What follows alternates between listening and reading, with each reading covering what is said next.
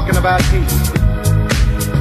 You know, I think the only way we're gonna do away with hate is to get so much love going around till there just won't be any more hate.